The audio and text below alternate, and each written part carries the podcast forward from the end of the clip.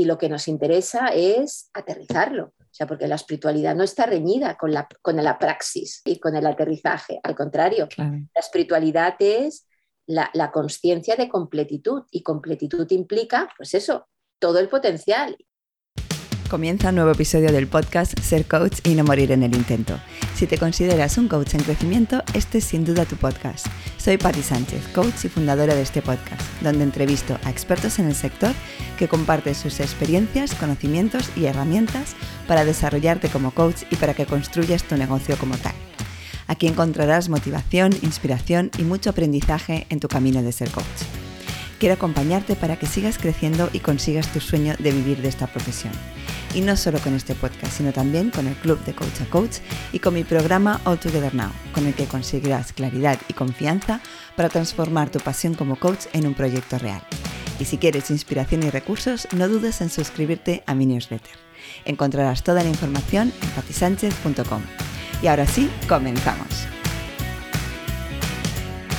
En el episodio de hoy entrevisto a Chris Bolívar, coach MCC por ICF, creadora del coaching esencial y fundadora de Essential Institute, orientada a la transformación personal, organizacional y social a través del desarrollo de la espiritualidad, la conciencia y la sabiduría. Chris es además formadora, conferenciante, mentor coach, consultora máster en desarrollo organizacional y profesional acreditada con distinción en Enneagrama. Hablaremos con ella sobre la esencialidad, qué es, cuáles son sus fuentes y sus aplicaciones, y nos centraremos en una de ellas, el coaching esencial. Trataremos también sobre un tema sobre el que siempre tengo muchísima curiosidad, la espiritualidad y el mundo de las organizaciones. Además, Chris nos explicará cuáles son para ella las claves para hacer coaching, sobre todo cuando comenzamos. Espero que disfrutes mucho de la entrevista y sobre todo que te sea útil. Pero antes de dar paso a este nuevo episodio del podcast, quiero recordarte que si te has formado como coach y quieres dedicarte a esta profesión, pero no tienes claro qué pasos dar, el 14 de septiembre comienza la sexta edición de All Together Now, mi programa grupal con el que conseguirás una hoja de ruta clara y la confianza y la seguridad que necesitas para hacer realidad tu proyecto como coach. Puedes reservar tu sesión de valoración conmigo hasta el 4 de septiembre en patisánchez.com barra para ti. Y ahora sí, comenzamos. Bienvenida, eh, Chris, al podcast Ser Coach y no morir en el intento. Me hace mucha ilusión, la verdad, que, estés aquí porque, bueno, hace mucho tiempo que te sigo y como ya comentaba en la presentación, eres un referente del coaching en España y me, hace mucha ilusión que participes en el podcast. Gracias, Pati. Un, honor y un placer y espero que, bueno, que sea útil y, que interese a, nuestros, a tus oyentes, ¿no? nuestros oyentes. Genial. Seguro que sí. Bueno, siempre comienzo las entrevistas eh, poniendo el foco en, nuestro tema, en, el coaching. Y me gusta hacer una pregunta que, bueno, va, más allá de qué es eh, hacer coaching, sino eh, qué es ser coach. Y me gustaría eso también preguntártelo a ti, ¿qué es ser coach para ti? Hmm. Sí, el, para mí es una buena, un buen matiz. Sí. Porque no todos los coaches creo que pensamos lo mismo, aunque hay cosas en común pero hay diferencias también. Entonces, desde mi punto de vista, el coaching tiene que ver con el acompañar el proceso de desarrollo del potencial, pero aquí empezamos con los matices, ¿no? ¿Qué es potencial? Mm, mm. Y para mí tiene que ver con el pasar del ego a la esencia, es decir, el potencial mm. es eso que somos, pero no estamos siendo, y si no lo estamos siendo es por algo, y ese por algo es porque hay una parte eh, de nosotros desde nuestra falsa identidad o identificación que no nos permitimos ser, mm. que es una amenaza para nuestra vulnerabilidad desde el punto de vista de esa parte nuestra. Somos mucha gente ahí dentro. Entonces, em, para mí la idea es que o se trasciende el ego, eh, esta, diríamos, parte con la que nos hemos identificado de nosotros mismos y que en realidad nos está limitando, o realmente no hay acceso al potencial. Y esa es la mirada del coaching esencial. Mm. Ir hacia la sabiduría. Es acompañar procesos de profundidad del ser, ser persona, ser coach, ser equipo, ser organizaciones, hacia la sabiduría. Me encanta porque eh, ya, ha salido eh, la palabra clave ¿no? de lo que nos vamos a enfocar hoy, que es, como bien has explicado, el coaching esencial, eh, que es tu método, bueno, el, método que has creado. Ya me, ya me dirás si es un método lo que, como tú lo definas, porque prefiero usar vuestras palabras. Esencia, ¿no? Es, en, realidad somos esencia, pero hay algo que nos evita serlo realmente y, está el ego y, otras cosas eh, que, realmente no nos permiten sacar todo nuestro potencial. Pues muchísimas gracias porque además está creo que muy claro y a veces no es fácil explicarlo así tan claro para que todo el mundo nos entienda. Vamos a ir profundizando poco a poco en, lo que nos trae aquí, que es, como decía, el coaching esencial. Eh, tú has fundado el Essential Institute y, el coaching esencial. Pero antes de nada, eh, y considerando que eres Master Certified Coach por ICF, no siempre tengo la oportunidad de entrevistar a, una MCC y por supuesto tienes un currículum muy, muy extenso. Eh, me gustaría, ¿qué es lo que te ha ayudado? ¿Qué es lo principal que te ha ayudado a llegar hasta aquí, ¿no? a ser MCC? Además de muchísimas horas, por supuesto, de coaching. Bueno, mi caso quizás un poco peculiar mm. como MCC, porque yo fui MCC directamente, a la primera. El otro día estábamos compartiendo en el congreso de mm. Master Coaches, de la red de Master Coaches. Estaba compartiendo una colega, y esto pasa más de una vez, que no siempre vas a MCC y, lo logras, ¿no? Porque, mm. bueno, es, es, un nivel como alto. En mi caso no, no fue así. Yo creo que, como siempre digo, ¿no? Yo seguramente soy coach desde pequeña, porque me llamaban Pepito Grillo, luego me llamaron las Sócrates, o sea, ya apuntaba, yo apuntaba algo, ¿no? Em, así que mm, en, toda mi trayectoria yo siempre he ido a profundizar, a indagar, a cuestionar, a revisar, a no dar eh, nada por sentado. De hecho, yo empecé estudiando psicología, pero mi primera opción ya era filosofía. ¿Qué mm. pasa es que en ese momento a los 18 piensas, a ver, filosofía, ¿qué hago yo con eso? ¿no? y entonces como que dije, bueno, cuando me jubile, y mucho antes, ¿no? Así que ya había todo eso. Y en la mirada o en la forma de intervenir, ¿no? Desde mi formación como consultora máster en desarrollo organizacional, etcétera, la forma de intervenir en las organizaciones ya era de coach. Entonces, como que yo ya llevaba recorrido. Y, eso hizo que, bueno, cuando entró la ICF en España, em, me dijo eh, Vivian Launer, que era quien introdujo desde Francia, ¿no? Trajo el capítulo en España. Dijo, bueno, pero preséntate, ¿no? a MCC. Digo, pues, se puede, ¿no? Sí, vale.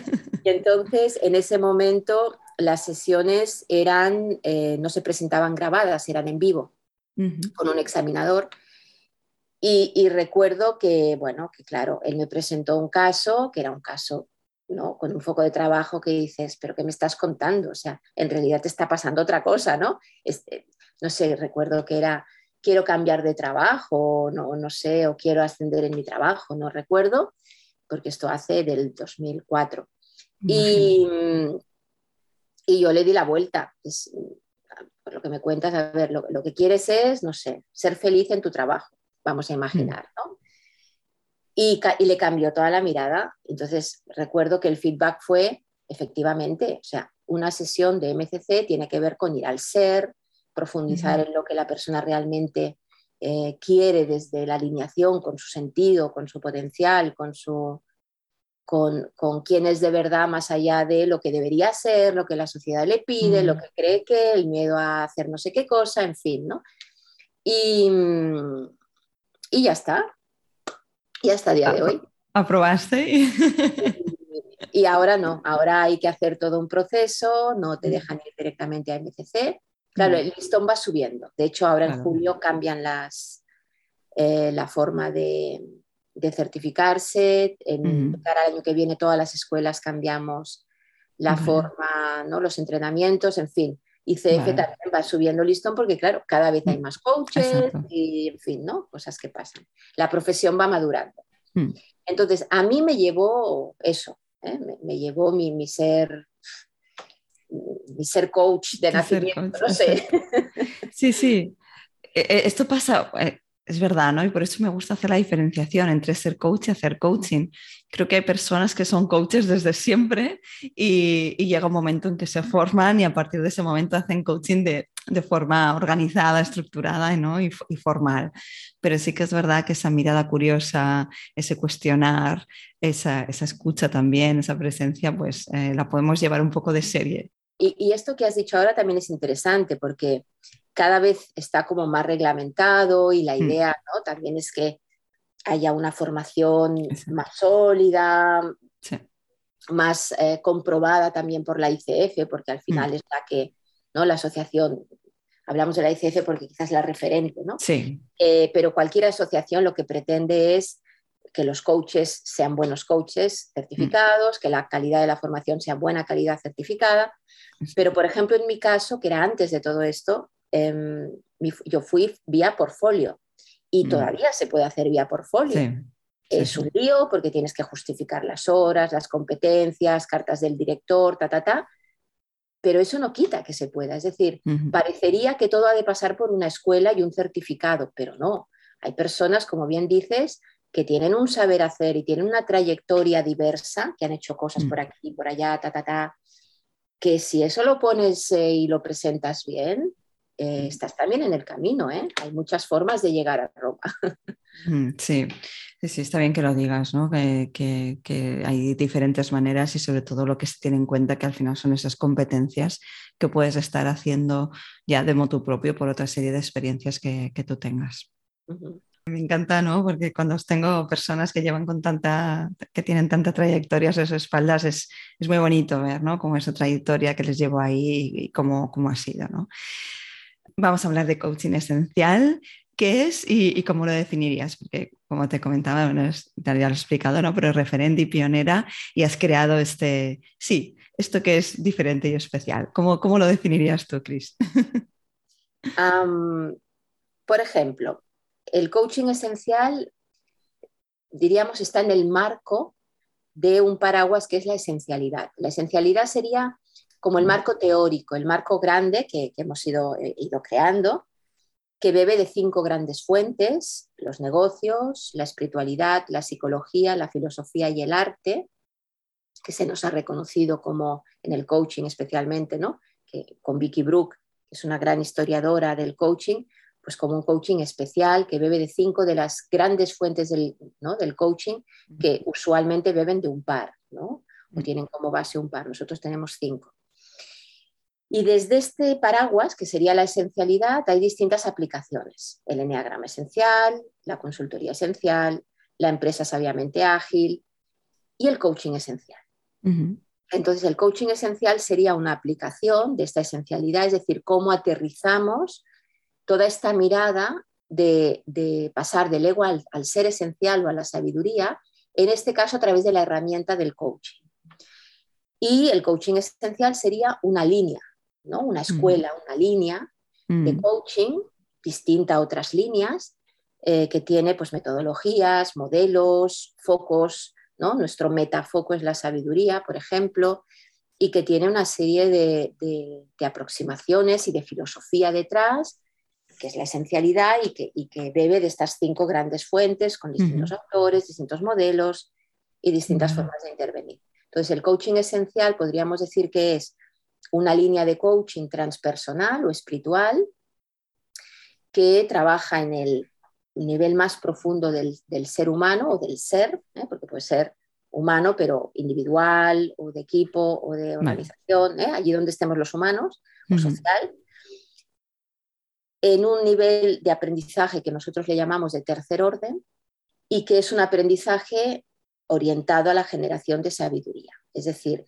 el coaching esencial acompañaría el viaje del ego a la esencia, es decir, hacia el ser esencial, eh, el desarrollo del potencial en ese ¿no? nivel que tiene que ver con el contacto con, el sentido, con el potencial, con la motivación existencial, en dirección como estrella polar hacia la sabiduría. Y tiene peculiaridades. Hay cosas que no trabajamos, hay cosas, ¿no? Por ejemplo, no hablamos de objetivos, no hablamos, en fin, tiene sus peculiaridades. Vale, mira, esa era una pregunta que tenía para después, porque como sabes bien, ayer entrevisté a, un coach que conoces y, nuestro tema fue objetivos ah, y salió el tema, ¿no? Entonces dijo, bueno, pues aprovecho que tengo a Chris para, para entrar en ello, que me parece algo importante. Entonces, pero antes de ir quizá a, algo tan específico, eh, has hablado de las fuentes de las que bebe la esencialidad y por lo tanto que están eh, también influyendo en vuestra, en esta línea, en esta escuela.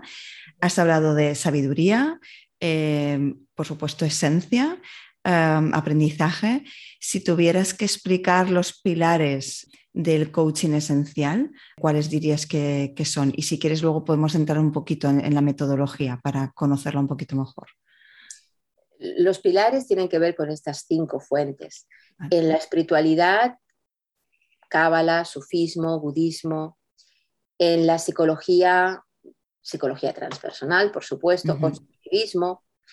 En, en la filosofía, desde la antigua Grecia, eh, Sócrates, eh, Platón, Aristóteles, etcétera, a los posmodernos o la hermenéutica, Gadamer, Foucault, o el existencialismo, Heidegger, eh, bueno, etcétera.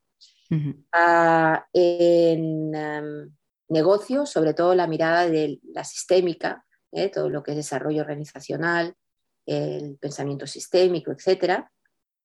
Y en el mundo del arte, en el arte, aparte de utilizar técnicas artísticas proyectivas en un momento dado, que es muy útil y muy necesario, y trabajar con este área, pero sobre todo el enfoque es desde el arte considerado filosóficamente, es decir, desde lo que sería más allá de lo bello, el arte mm. en su concepto más puro, y eso nos lleva ya a terrenos del amor incondicional, de la mística, mm. ¿sí? Eh, de eso que es más allá de toda utilidad y que está en el core de todo esto. Y eso nos lleva a desarrollo, eh, por ejemplo, trabajamos no solo con las competencias, sino con las metacompetencias del ser, que están en este orden de la sabiduría, del amor incondicional, de más allá del ego. Trabajamos en este espacio. Mm.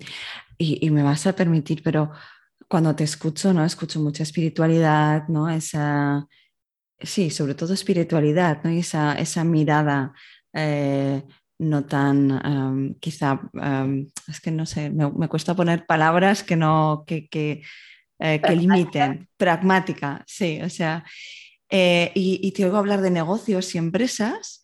Y me gustaría, ¿no? Tengo esa curiosidad de preguntarte cómo encaja todo esto, ¿no? Porque si pienso en el mundo empresarial, y yo he estado 18 años trabajando en distintas empresas, me cuesta la conexión.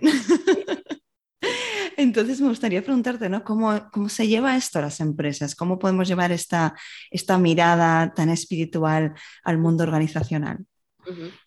Bueno, yo creo que afortunadamente cada vez se da más, poquito a poquito, no son la mayoría, igual que no son la mayoría en una sociedad, sobre todo occidental y posmoderna, que somos negadores de lo espiritual, eh, igual que será una minoría de personas que están en el camino del desarrollo. Son muchos, son muchos, pero son la minoría. Bueno, lo mismo pasa en las organizaciones. Son pocas, pero cada día hay más. Mm. Bueno, vamos, vamos, vamos para allá. ¿eh? Entonces, eh, si nos fijamos en literatura incluso exitosa, como el libro de la Lux, Reinventando las Organizaciones, o Wilber, que hablan de, ¿no? de eh, basados en la Spiral Dynamics, pues eh, niveles de desarrollo organizacional más hacia la sabiduría, las organizaciones STIL de la Lux, etcétera, eh, o el octavo hábito de Covey, o en fin, ¿no? O sea, no, no, somos los únicos que hablamos de esto. Y lo que nos interesa es aterrizarlo, o sea, porque la espiritualidad no está reñida con la, con la praxis y con el aterrizaje, al contrario, la espiritualidad es la, la conciencia de completitud y completitud implica, pues eso, todo el potencial y el potencial implica eh, lo que tiene que ver con lo etéreo y con lo terrenal. Espiritualidad no es la polaridad de, lo terrenal, ¿eh? mm. sino la síntesis y la suma de todas las dimensiones humanas. Entonces, aplicado a las organizaciones, por ejemplo, tenemos toda la línea de, de consultoría esencial y de ¿no? toda la línea de neoliderazgo y de la empresa sabiamente ágil, bla, bla, bla, todo esto tiene que ver con lo mismo, con cómo facilitamos el camino a la sabiduría también en las organizaciones, en los líderes, en los equipos, etc. ¿Por qué? Porque es que las organizaciones egoicas, igual que las personas egoicas, dan muchos problemas. y a nadie le gusta estar en una organización egoica. Mm. Lo que pasa es que estamos muy atrapados y muy enredados, sobre todo porque todavía, todavía, ¿eh? en nuestra mirada posmoderna, hijos de la modernidad, pues estamos enganchados a los resultados, a los objetivos, mm. a la productividad exacerbada, al capitalismo, a no sé qué. Pero yo creo que cada vez vamos teniendo más claro en global y también ¿no? las organizaciones y los líderes que esto, esto estamos en plena decadencia, esto no puede aguantar así. Ese cambio de mirada, ¿no? Mm. Claro, de paradigma, de mindset, de cosmovisión. ¿sí? Eh, la cuestión es, bueno, no son todas las que quieren hacer el viaje ¿no? que nosotros llamamos de metamorfosis, en realidad es EMSA, la empresa mariposa sabiamente ágil. Eh, ese viaje de transformación profunda, ¿no? de metamorfosis, utilizamos la biomimética también como base, para acompañar a un lugar más sabio, más sano, menos tóxico a las organizaciones para que puedan tener una transformación evolutiva, que no, que no mueran prematuramente. ¿no? Las organizaciones colapsan con bajas, estrés, los líderes se van. Pérdida de talento. Después del COVID, o sea, es mm. como que estamos haciendo, estamos locos. Hay gente que en casa está fatal, no tiene el espacio, los niños chillando, yo qué sé, ¿no? Pero hay mucha gente que ha dicho, no, o sea, basta, basta de viajes todo el día, basta de que me controlen el número de horas sin, que yo pueda hacer algo realmente de interés, eh, basta, no sé, mm. estamos en un proceso de cambio muy interesante. Yo creo que es un gran momento para las organizaciones replantearse estas cosas, además de los requisitos de ODS, etcétera, que por un lado en la forma, obviamente, cosmética pura, pero por otro lado, mm. el que quiera entrar de verdad empieza a cuestionarse cosas. Mm. Por ejemplo, en nuestras metacompetencias hay una que es la sabiduría ecológica o el concepto de neocliente. Neocliente tiene que mm. ver con todos los seres, hormigas incluidas. Entonces, ¿qué visión, qué sabiduría ecológica tienen las organizaciones con toda la complejidad que implica medir el impacto? Hay un maravilloso libro de Goleman, eh, Inteligencia Ecológica, que describe, obviamente, la complejidad, no es nada fácil, ¿no? Pero es que o nos ponemos o nos ponemos. Mm. Sí, sí, sí. Eh, em, me ha gustado, eh, me ha encantado, como lo has explicado, sobre todo el tema ese, ¿no? De, de lo que, justo lo que comentaba, ¿no? Que no está reñido, precisamente, lo que hace falta es pasarlo a la práctica, pasarlo a lo terrenal, ¿no? Pasarlo al lenguaje de las empresas para que lo puedan hacer suyo, ¿no? O sea, toda esta parte más espiritual eh, y eh, que, como bien has dicho tú, ¿no? Engloba todo, no es que no es que sea una polaridad, sino precisamente engloba todo, que cómo todo eso se puede aplicar de forma práctica a las empresas para que se adapten a este cambio que está viniendo y que por tanto al final todos nos tenemos que adaptar, ¿no? Individuos y organizaciones. Por lo tanto, qué, bien que, todo eso se pueda um, ir dirigiendo a estas organizaciones para que al final se transformen, ¿no? hagan esa, metamorfosis. Creo que es importante porque a veces, sobre todo cuando empezamos, ¿no? los coaches que nos estén escuchando dicen, vale, pero todo esto como al final se lleva a la práctica en el ámbito en el que yo quiera utilizarlo. Me gustaría preguntarte también, ¿no? ¿Qué te llevó a, crear tu propia escuela, tu propio método? ¿Qué es aquello que, dijiste, bueno, ¿qué hace falta o qué sentiste que era necesario para crear tu propia escuela? Bueno, en mis inicios eh, fui viendo diferentes líneas, el ontológico, eh, la PNL hace tiempo que la conocía, en fin, ¿no? Etcétera. y no alcanzaba, o sea, en mi mirada, que es muy holística y, es una mirada espiritual y de profundidad, pues uno se va dando cuenta que solo trabajar a nivel competencial o solo trabajar a nivel de creencias no alcanza. Es decir, por un lado es cierto que todos estamos en un viaje de transformación y no se puede correr más de lo que se puede correr. Es decir, el kairos, ¿no? el proceso es el proceso. y, no porque tengamos mejores metodologías, la persona, ¿no? si ahora lo comparamos con un embarazo, eh, la persona va a tener el bebé a los cuatro meses, no, o sea, han de ser nueve. Entonces, dicho esto, uno puede acompañar mejor o peor el viaje, o más o menos profundamente, de forma que la transformación, pues eso, ¿no? Sea más sostenible, sea más evolutiva. Yo veía, y no solo yo, ¿eh? Es que ciertos discursos y ciertas miradas, pues bueno, tocan alguna pieza, pero, pero la persona se queda bastante igual. ¿eh? Mm. Cambia superficialmente, pero enseguida se cae. Entonces, para que eso se transforme de verdad, hace falta entrar en otros niveles de profundidad. Y sobre todo también desde este cambio de mindset, este, esta, o sea, no quería seguir trabajando en pro del sistema. Por ejemplo, ¿no? yo estuve como consultora pues, muchísimo tiempo con la inteligencia emocional y motivación y todas estas cosas. ¿no? Y claro, veías que la gente lo aplicaba lo mismo. O sea, al final es que se mm. motiven para rendir más. Mm. Inteligencia emocional para manipular al prójimo. O sea, no sé. Entonces es como, ah, no, aquí hay que hacer otra cosa, ¿no? Y lo que, me, lo que fui creando, ¿no? A través de, de mi formación y de mi mirada y de mis lecturas y de mis intereses y de lo que sea, pues fue eh, el ir está, ¿no? creando esta esencialidad mm. y sus ¿no? distintas aplicaciones que poco a poco y sigue en movimiento, donde facilitar o donde poner el foco en la creación de sabiduría, en la generación o en la reconexión con la sabiduría. Porque es que mm. o vamos para allá o qué estamos haciendo. ¿Me explico? Es como marear la perdiz, no, no vamos a ningún sitio. O sea, cambiar, eh, ¿no? Es como mm, eh, el hábito no hace el monje, ¿no? Eh, me voy cambiando de camisa ¿no? y de hábito, pero, pero, pero sigo igual. No. Mm.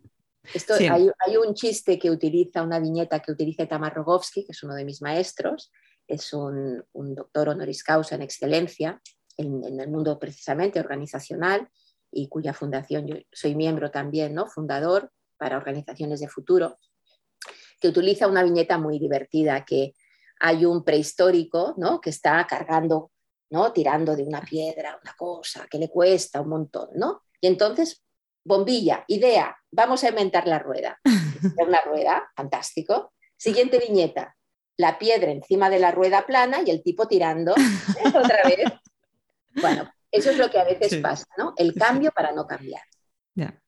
Sí, a mí me ha gustado lo que has dicho, ¿no? Cómo, cómo hacer esa transformación sostenible en el tiempo, ¿no? O sea, que esa transformación, eso que la persona aprende sobre sí misma y que empieza a aplicarlo eh, en un determinado tiempo, que eso sea sostenible y que realmente implique una transformación. Y hablas de mirada, mirada holística, eh, la mirada esencial, ¿no? Está en, todo, imagino. Eh, es posible que lo hayas ido explicando ya a lo largo de lo que estamos hablando, pero si pudieras definirlo, ¿qué es esa mirada esencial? ¿Cómo podrías definir esa mirada esencial que al final está en todo lo que está impregnado en todo lo que haces? En la idea de que hay ese potencial, esa semilla, ese ser humano que está en desarrollo, que estamos en desarrollo, es una idea ¿no? que está en todas las tradiciones espirituales, especialmente orientales, pero también en Aristóteles, etcétera, ¿no? Y que tiene que ver con eh, somos una semilla, ¿no? Por así decir, que mm. estamos en, evolución y estamos en crecimiento. Entonces, la idea es pasar de la potencia al acto, actualizar esa mm. semilla, ¿eh? que pueda mm. realizarse. Y ese viaje de realización de esa semilla que somos como humanos el, fruto del humano, el nivel más alto del ser humano, eh, pasa por esa sabiduría, pasa por, eh, por nuestra capacidad evolutiva de realización humana de lo que es nuestra conciencia, nuestro conocimiento, nuestra eh, posibilidad ¿no? de, de, conocer cada vez de una forma menos confusa y más clara mm. como especie, no habrían los desastres que hay, ¿no? Eh, y como individuos en nuestro día a día, en nuestras organizaciones y tal. Bueno, esa sería la, clave, ¿no? Hmm. Cómo acompañar ese viaje, cómo ir hacia allí, de qué manera lo podemos aterrizar eh, mm. para una sociedad, para un mundo, para una persona, ¿no? Que tenga una vida con más sentido, con más felicidad, con más sabiduría, con más plenitud. Y la idea es impactar de la mejor manera posible, pues todo lo que podamos desde aquí, mm. a quien se deje y a quien quiera, porque mm. seguimos siendo minoría, con diferencia. Para transformar el mundo, bueno, ojalá, no sé, pero también somos, soy consciente de que el ser humano es el ser humano. No lo cambió Buda, lo voy a cambiar yo. ¿Me explico? No Jesús, ¿no? Al final se lo acabaron cargando. O sea, las cosas funcionan así, ¿no? Pero, pero si hay que hacer una contribución, como siempre digo, ¿no? Que sea desde el neoliderazgo en pro al servicio del neocliente. Es decir, si mm. tienes que hacer algo, que sea algo que, que tenga un impacto positivo, sano, evolutivo, eh, allí donde impactas. Si no, pues haz otra cosa, no sé. ¿no? Sí, sí, sí. sí. sí. es la idea. Em, totalmente. Eh, me encanta la metáfora de la semilla y, me quedo con, varias palabras que has dicho, ¿no? Eh, pasar de la potencia al acto. Eh, ya no es solo em, descubrir ¿no? esa potencia, descubrir esa esencia, sino, como has dicho, activarla activarla para actualizarla, perdón, actualizarla para, para, que crezca al final. Por supuesto, con sabiduría y con ese impactar, impacto positivo. Y, y no solo neoliderazgo, ¿no? que es algo que sí que habremos eh, escuchado hasta ahora, pero neocliente también, con ese, esa mirada amplia, ¿no? que no solo va a un trocito, sino, no, no, miro, miro ampliamente para, para tener en cuenta todo el impacto que pueda, que pueda tener. Has hablado de Enneagrama también antes, ¿no? Es una de las, de las eh, ramas ¿no? de, vuestro, de vuestro instituto en el que se aplica la esencialidad. Como, coaches, ¿no? Siempre nos estamos formando, siempre queremos más, necesitamos y queremos más. Y me gustaría preguntarte por eso, ¿no? ¿Cómo, cómo el Enneagrama complementa el coaching? ¿Cómo puede ser una, una buena manera de enriquecer nuestro, nuestro acompañamiento? ¿Qué, ¿Qué, le puede aportar el Enneagrama a un proceso de coaching? Sí, al proceso y al coach, ambas cosas. Exacto, sí, sí, sí. Nosotros eh, hemos desarrollado, yo he desarrollado el enneagrama esencial, que es otra vez, ¿no? Una mirada psico, filosófico psicoespiritual del enneagrama. De manera que no solamente trabajamos con enneagrama psicológico, que sería el de los numeritos, sino con enneagrama sufí, enneagrama de proceso, enneagrama evolutivo. Es decir, el enneagrama es un símbolo del ser, igual que el árbol de la vida en Cábala, por ejemplo, es un símbolo del ser dinámico, complejo, profundo, ah, tridimensional eh, y que explica las diferentes facetas, dinámicas, procesos del ser, del ser persona, del ser organización, del ser lo que sea, el ser. Sí, el ser. Y por lo tanto es un modelo, un sistema, una herramienta útil porque nos da un conocimiento mucho más profundo de eh, psicológico, filosófico, espiritual, de quién tenemos delante, mm. quiénes somos nosotros, cómo es el proceso, cómo acompañarlo. Eh, las leyes, por ejemplo, ¿no? la ley del uno, hacia dónde vamos, la completitud, la ley del tres, cómo facilitar el desarrollo del potencial o la ley del 7, cómo es el proceso, cómo lo, reconozco, cómo lo acompaño, qué pasa en cada momento. Y así infinidad de cosas. Entonces nos da la posibilidad de hacernos hipótesis, de comprender mejor, de ser más compasivos y más amorosos con los clientes, con nosotros mismos. Nos da la posibilidad de crecer nosotros, porque siempre digo, ¿no? Un coach puede acompañar hasta allá donde haya llegado él. Mm. Más lejos no ve, da un conocimiento muy profundo del ser que somos, del ser que es el otro, del sistema, hmm. Cómo estamos funcionando, etcétera, etcétera, etcétera, a muchos niveles. Y em, relacionado con esto que decíamos ahora, claro, no solamente el coach le va bien tener herramientas, ¿no? Eh, sino que además tiene que estar, como decías antes, ¿no? en permanente aprendizaje. Puede ser enneagrama, puede ser lo que sea, pero la revisión de cómo estamos trabajando eh, mm. en nuestros casos, en nuestras cosas, también es un área que nos interesa, porque trabajamos mucho con el ser del coach. Ponemos el acento en el ser del coach para que desde ahí uno pueda crecer. cosa que, por ejemplo, ¿no? ICF es como que se nos ha acercado ¿no? ahora con, la, con la competencia 2 de incorporar una mentalidad de coaching.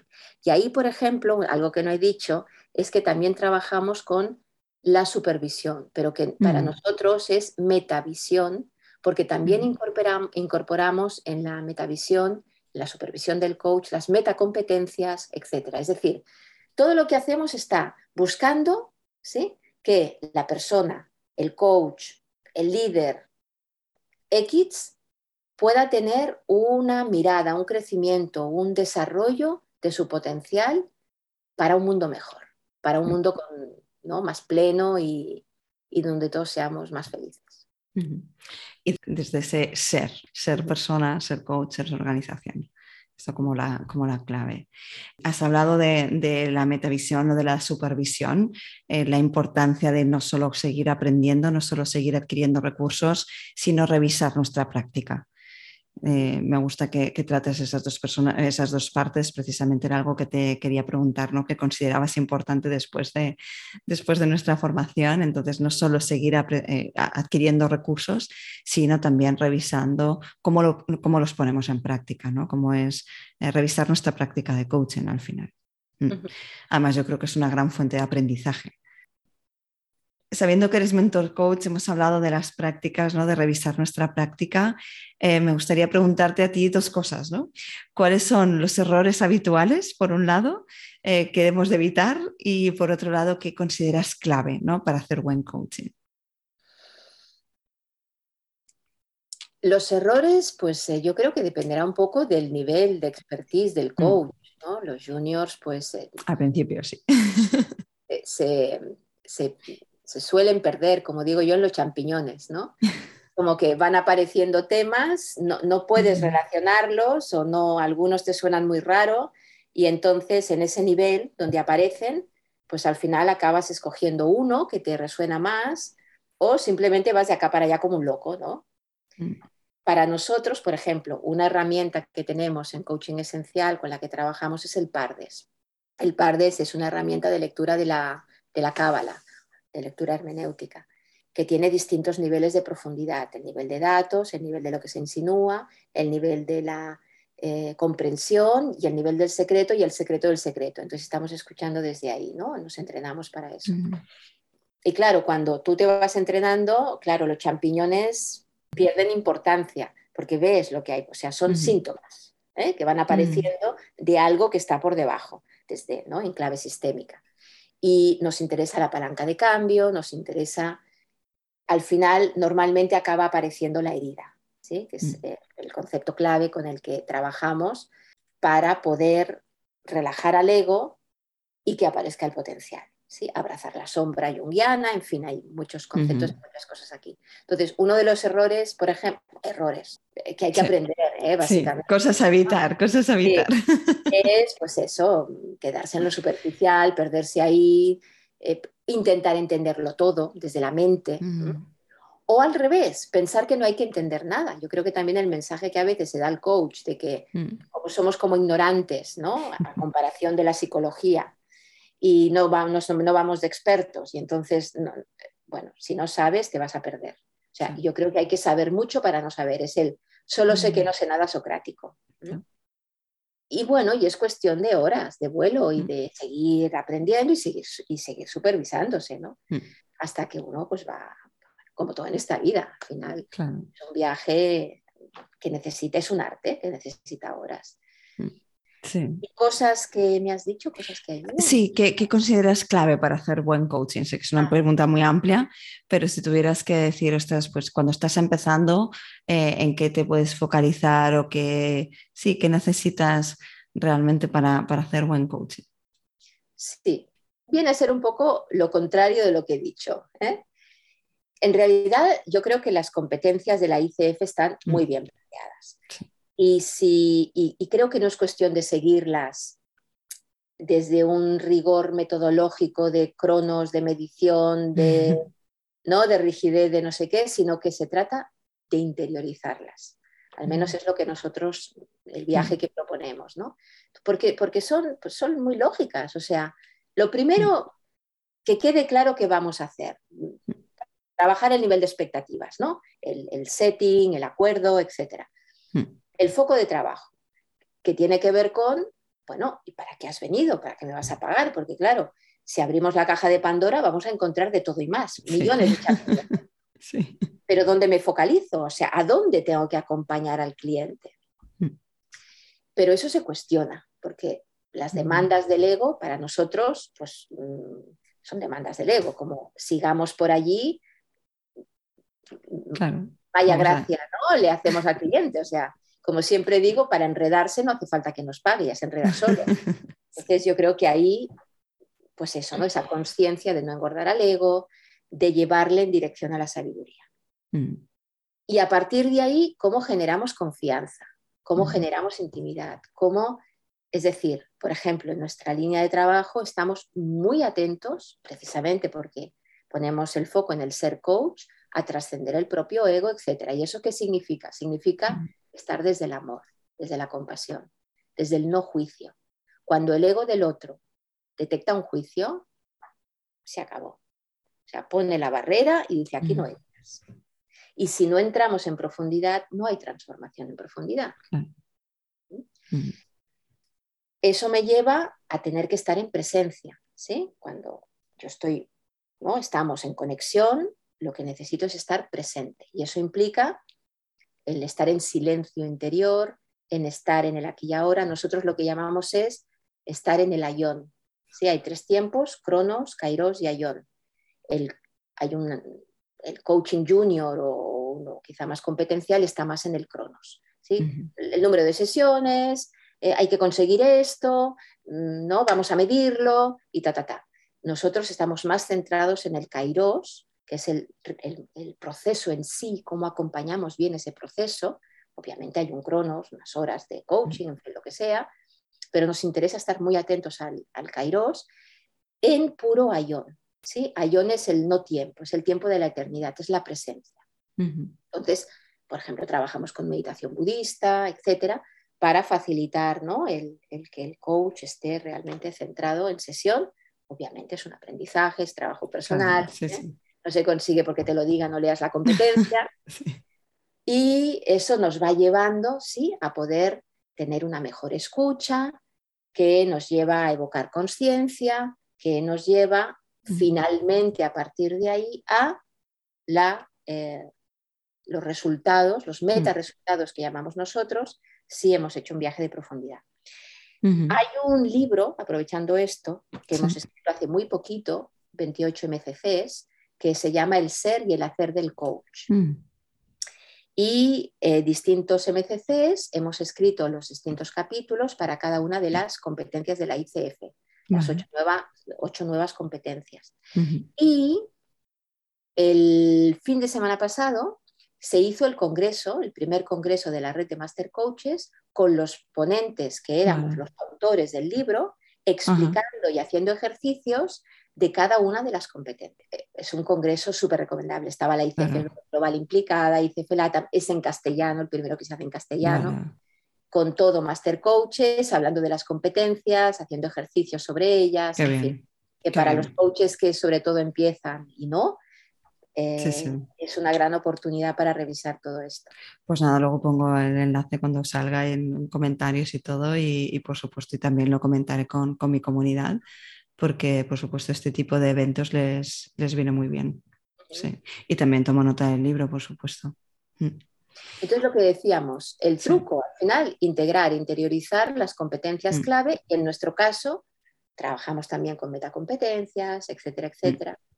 Pero si uno las tiene interiorizadas, o sea, se las está trabajando y, las, ¿no? las realiza internamente, luego es, todo muy fácil, no tiene mucho misterio el coaching. Pues sí, y, lo que has dicho, ¿no? Práctica, al final es práctica, uno interioriza cuando va practicando. Y eh, yo lo que digo mucho, por ejemplo, es ¿no? ver de todo esto, ¿vale? Con después de cada sesión qué es lo que quieres mejorar y para la siguiente pongo el foco en esto, ¿no? Por ejemplo, algo que he detectado, pues simplemente pongo el foco, todo estará ahí, pero pongo ya a poner en foco en, esto y así poco a poco vamos, vamos dando pasos. Voy a, resumirlas así brevemente, a ver si, mm, sobre todo, bueno, el tema de interiorizar competencias, pero bueno, tener un foco de trabajo, un foco de trabajo, pero cuestionado. Eh, no compramos lo primero que nos dice el cliente, creamos esa confianza y esa intimidad. Perdona, perdona. y desde el sentido ético, que no, nos hemos dejado la primera de todas, que vale. es de todo esto. Si no partimos de una ética, de un interés real por el cliente, de no caer en manipulaciones, de lo hago aunque no vaya bien, pero yo necesito dinero, mm. y pues mil cosas más que nos pueden llegar a pasar, todo lo demás se cae. O sea, una lleva a la otra. Es un dominó esto. Sí, sí, sí. Vale, sí, sí, sí. Yo creo que esto, por supuesto, es importante y es, es bueno tenerlo como, como marco. Em, trabajar nuestro propio ego, ¿no? esa silencio interior, ese no juicio y después la presencia, la escucha, para al final con todo esto crear conciencia y si lo hemos logrado, ¿no? conseguir unos resultados transformadores que además sean sostenibles, ¿no? esa acción que realmente le va a permitir al cliente eh, esa transformación. Y para eso hay otra que no hemos nombrado, que es la 2, que es nueva. Claro, estamos hablando del ser del coach. Exacto. Interiorizar, ¿no? realizar mm. estas competencias pasa por el trabajo personal, mm. el, tener claro qué hacemos cuando hacemos coaching, para mm. qué, cómo nosotros, eso es la competencia 2, ¿sí? que también es previa a cuando inicia el proceso, por así decirlo. El ser del coach. Me gustaría eh, porque has hablado de foco y hablábamos de objetivos al principio. Eh, ¿Qué diferencia hay? O sea, has dicho, no trabajamos objetivos en coaching esencial. ¿Cómo trabajáis entonces ese acuerdo, ese, ese foco con el que trabajar? ¿Qué es lo importante? Cuando hablo de objetivo, me estoy refiriendo a la definición clásica del libro, ¿sí? Algo concreto, medible, eh, fijado en el tiempo, que hay que alcanzar sí o sí, sino para que nos ponemos objetivos, ¿no? llamémosle meta, llamémosle sueño, llamémosle no sé qué, otra cosa, pero cuando es objetivo tiene una serie de requisitos. Entonces, para nosotros, trabajar desde el punto de vista de los objetivos es como una ilusión, ¿sí? De soberbia humana, no sé. igual pensamos que tenemos bola de cristal y que podremos ver que en el futuro, a tal día, a tal hora, pasará tal cosa. Entonces, es como cuestionar eso. Mm. Otra cosa es que obviamente cuando estás con el cliente, si hablan de objetivos, pues, pues bueno, ya veremos, ¿no? Cómo, de qué manera cuestionamos o no y cómo resituamos o lo que sea, da igual.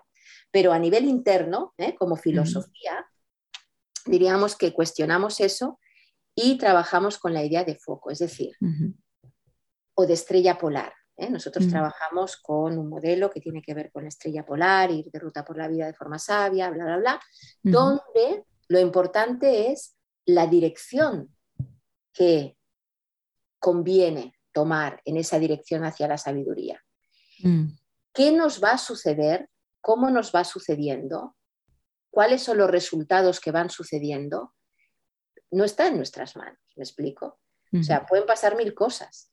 Y sobre todo en una sesión, porque de proceso, ¿no? un foco de proceso, o, llámale objetivo light, bueno, bueno, ¿no? No sabes cuántas sesiones, no sabes en cuánto tiempo, el cliente va avanzando, se va realizando eso, llega un momento que el cliente dice, ah, pues mira, esto ya está situado y es lo que quería trabajar, misión cumplida, ¿sí? ¿Significa que hemos llegado al objetivo? Bueno, pues llamarle X, no sé. Eh, en cualquier caso, si lo tomamos al pie de la letra, si yo antes digo en tres sesiones hay que lograrlo, mm. estaremos forzando Kairos. Mm. ¿Explico? Entonces, no, yo. Es como si el cliente, además egoico, me dice, mira, yo estoy embarazada, pero me tengo que ir de viaje. a los tres meses quiero el bebé. Si eres un buen coach, lo tienes que lograr. Pues no sé. Mm. Entonces, Van a ser nueve, ocho y medio, nueve y medio, pero pueden ser que sean siete, no sabemos. ¿A qué me voy a, comprometer yo como coach? Está, ¿no? Una mm. reflexión. Entonces, cuando además entramos en objetivos de sesión, o sea, ya me parece la locura más absoluta. ¿Hasta dónde tengo que forzar yo proceso o quedarme en un nivel superficial para cumplir con algo que hemos dicho al principio de la sesión? Mm. cuando además había un nivel de conciencia distinto de lo que va a suceder en la sesión.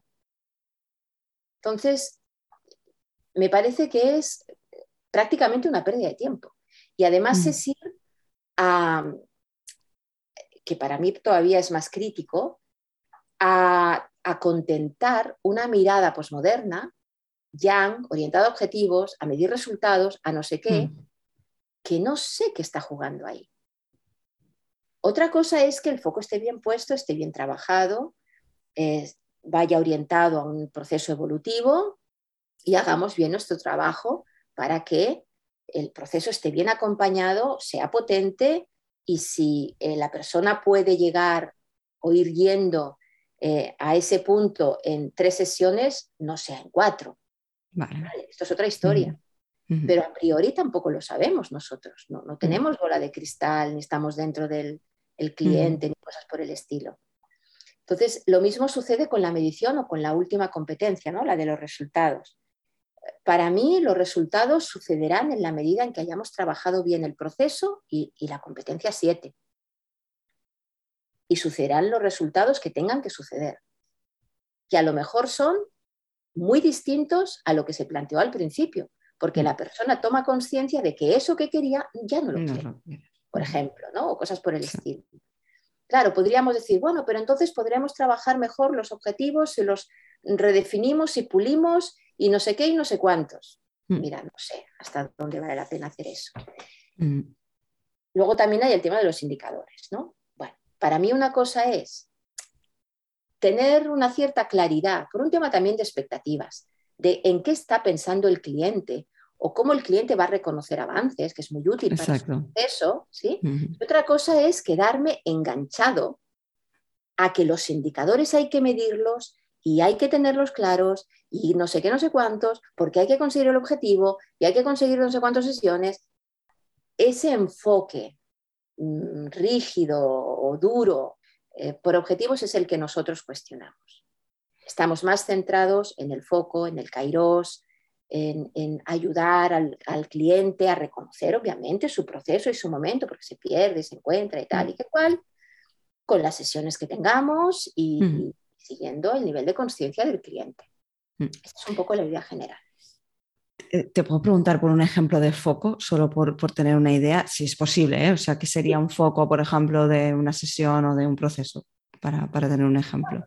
de la sesión le llamamos el, foco con minúscula. ¿sí? O sea, eh, hay un foco de proceso, hay mm. un, hay un metafoco, ¿sí? sería la sabiduría. Hay un eh, foco de proceso, con mm. mayúsculas, que es, pues no sé, quiero vivir una vida más tranquila. Em, eh, por ejemplo, el otro, ¿no? Tengo un cliente ahora que estamos en eso, ¿no? Em, he tenido una crisis, estoy súper estresado, ansioso, no sé qué, eh, hay un tema con el trabajo, he cambiado de trabajo, bla, bla, bla, y aquí me pasa algo que noto que me ha pasado otras veces y quiero trabajarlo ya porque, porque noto que se me dispara ¿no? Mm. Eh, estrés y, se me está complicando, pues empiezo ya a pegarle broncas a mi hijo de cuatro años mm. y esto quiero trabajarlo, ¿bien? quiero jugar cosas y quiero estar muy bien. Eso podría ser un foco de trabajo. Yo, y siempre la persona, Quiero trabajar mi manera de afrontar estas situaciones, qué me pasa a mí con el estrés, que me lo dispara, no, sé, lo que sea, bla, bla, bla, para ser mejor profesional, mejor persona, mejor lo que sea, da igual, X. vivir más tranquilo. Lo que sea. El foco de sesión, en realidad no lo consideramos o no le llamamos prácticamente foco, porque para nosotros significa que esa persona en ese foco grande bueno, cada sesión viene con sus cosas. Pues hoy me ha pasado no sé qué con, la pareja y tal. Bien, pero estamos trabajando el foco de proceso. Y me cuenta varias cosas, ¿no? Y yo le puedo, claro, yo no elijo por dónde entrar o qué le importa a él ahora, sino que lo pregunto. ¿sí? ¿Y, por dónde quieres entrar de todo esto? ¿Qué te parece relevante o hoy en qué habías pensado, ¿no? Que querías trabajar. Pues mira, en que el otro día me encontré con, no sé, ¿no? Con eso, con mi pareja y me disparó no sé qué cosa porque me doy cuenta, he estado pensando después de la última sesión que bla, bla, bla, bla, bla, y entonces he visto hoy aquí que no sé qué y quisiera mm. revisar eso. Es decir, un trozo de puzzle, ¿no? O el disparador es un síntoma que nos lleva a seguir investigando eso, o lo que sea. Pero el foco del proceso no cambia. Cambia cuando el proceso se termina. El cliente dice, vale, ya está, y lo contrastamos. Vale, yo creo que, se ha entendido la diferencia y, nada, me, quería trabajar eso, ¿no? Para comentarlo contigo para, para ver la diferencia, ¿no? De lo que estuvimos comentando el otro día. Yo creo que al final el, el tema es centrarse en acompañar bien un proceso para que al cliente le sea potente y útil, en nuestro caso, en su viaje a la sabiduría.